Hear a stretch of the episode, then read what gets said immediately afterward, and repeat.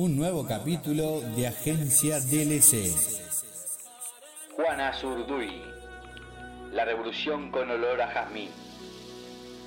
Fue teniente coronel durante la guerra y luego de su muerte fue ascendida a general del ejército argentino y mariscala del boliviano.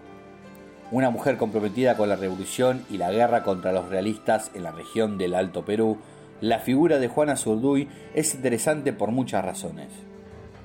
No solo porque ella representó la lucha armada de la población indígena y mestiza en el Alto Peruana, agobiada por los siglos de exploración colonial, sino también porque fue una mujer que se involucró en la causa independentista y tomó las armas contra los realistas en una sociedad en la que era vedada el acceso a las mujeres a la vida política. Pues en el corazón de Juana latían los ecos de la rebelión andina que sucedieron al virreinato del Perú a fines del siglo XIII. Ella nació el 12 de julio de 1780 en Chusisaca, actual ciudad de Sucre, un año antes del inicio de la revuelta protagonizada por Tupac Amaru, que conmovió a toda la región y fue brutalmente reprimida por las autoridades españolas. Juana era hija de doña Emilia Bermúdez, una chola, mestiza hija de padre español y madre india, y de don Matías Azurduy, un hombre blanco que poseía haciendas en la región. Desde niña acompañaba a su padre en los trabajos eh, rurales junto a los indígenas que trabajaban en sus tierras. De esta forma aprendió a ser un excelente jinete y dominó las lenguas quechua y aymara, habilidades que resultarían muy importantes en su futuro como guerrillera revolucionaria. En 1799, Juana se casó con Miguel Asensio Padilla, que era hijo de uno de sus vecinos de Hacienda y amigo de sus padres.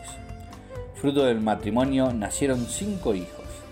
Padilla intentó hacer carrera en la burocracia colonial, pero resultaba muy difícil por su condición de americano. La vida de Zurduy y Padilla cambió para siempre en mayo de 1810. Ellos apoyaron el ejército eh, de auxiliar del Alto Perú, enviado desde Buenos Aires. Chusisaca volvía a ser una ciudad rebelde. Luego del movimiento autonomista que tuvo lugar un año anterior con Tupac Amaru, que fue duramente reprimido. Después de esa derrota, en Huayqui en 1811, el ejército patriota debió retroceder hasta Tucumán. Mientras tanto, surgieron en el Alto Perú grupos hostiles a los realistas que fueron combatidos mediante la guerra frente a los guerrilleros. Vamos a recordar un audio de Eduardo Galeano hablando sobre Juana Zurduy desde Venezuela. Y este texto se refiere a una de las mujeres que fue durante bastante tiempo ignorada por la historia oficial o despreciada. En 1816, el gobierno de Buenos Aires otorgó el grado de teniente coronel a Juana Azurduy en virtud de su varonil esfuerzo. En la guerra de la independencia, ella había sido la jefa de uno de, uno de los sectores más eficaces en la guerra contra el poder colonial, que era eh, lo que se llamaba la, tropa de los honderos, porque sus soldados, a las órdenes de Juana Zurduy, todos hombres, pero obedeciendo las órdenes de una mujer, que se llamaba Juana Zurduy, peleaban con ondas, con la onda indígena, que es hecha de cuerda o de goma, que se revolea en el aire y entonces volaban piedras sobre las cabezas de los invasores que le tenían pánico a, Juana Azurduy. Y entonces el gobierno de Buenos Aires le otorga ese grado en virtud de su varonil esfuerzo. Ella había encabezado a los guerrilleros que arrancaron el cerro de Potosí, el manantial de la Plata, el que hizo posible el desarrollo de Europa. Ella fue la que encabezó a la tropa de honderos que arrancó el cerro de manos españolas. Las mujeres tenían prohibido meterse en los masculinos asuntos de la guerra, pero los oficiales machos no tenían más remedio que admirar lo que ellos llamaban el viril coraje de esta mujer. Al cabo de mucho galopar, cuando ya la guerra había matado al marido y a cinco hijos, cinco de los seis hijos de Juana Zurduy murieron peleando por la independencia, también Juana murió y murió en la pobreza, pobre entre los pobres, y fue arrojada a la fosa común. Mucho tiempo pasó, y casi dos siglos después, imagínense ustedes, dos siglos fueron necesarios para que el gobierno argentino, presidido por una mujer, ascendiera a Juana Zurduy, que había sido regalada con el título de teniente coronel. Y a partir de ahí fue ascendida al grado de generala del ejército y entonces sí se dijo la verdad, porque la verdad era que, el gobierno reconocía, el gobierno argentino reconocía, esa era la verdad, que, esa mujer merecía el grado de general en homenaje a su femenina valentía, como decía el decreto, en homenaje a su femenina valentía. Uno de estos grupos fue liderado por Padilla y secundado por su esposa. Ella luchó en la región del Alto Perú, desde el norte de Chusisaca en el altiplano hasta las selvas del sur. Organizó un batallón llamado Los Leales y un cuerpo de caballería conformado por 25 mujeres conocidas como las Amazonas. Juana y Manuel perdieron en la lucha a cuatro de sus hijos, pero siguiendo luchando apoyando la nueva ofensiva del ejército comandado por Manuel Belgrano. Ni eso tiró para atrás su guerrilla y tuvieron junto a él la derrota de la batalla del Ayuoma. Azurduy comenzó a ser nombrada por partes de la guerra y su figura obtuvo un brillo propio, pasando a ser conocida como una de sus contemporáneos. Embarazada de su quinta hija, Juana siguió combatiendo e incluso logró arrebatarle un estandarte español a un coronel enemigo. Acto por la que fue reconocida por Manuel Belgrano, quien le obsequió su espada. Belgrano, además, le escribió al director supremo de Juan Martín de Porredón para que la concediera a Zurduy el grado de teniente coronel.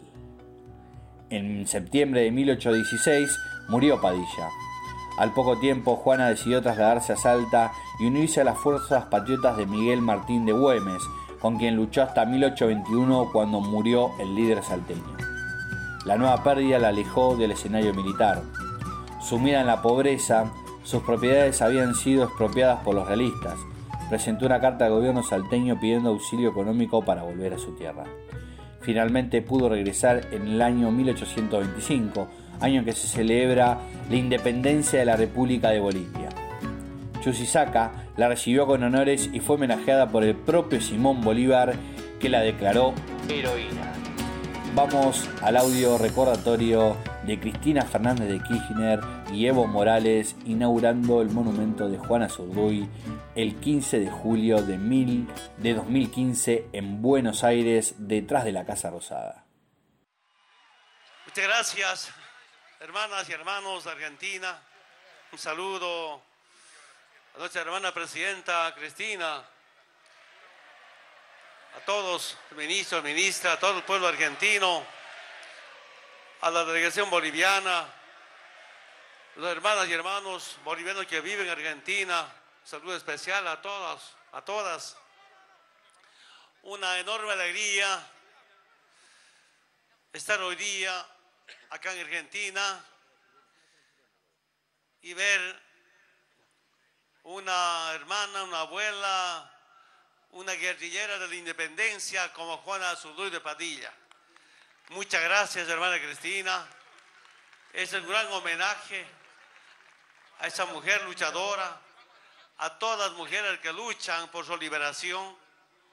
Esta es una forma de descolonizarnos de la dominación Estamos en tiempos de liberación y quiero decirles, hermana Cristina, con, este monumento nos ganaron a Bolivia.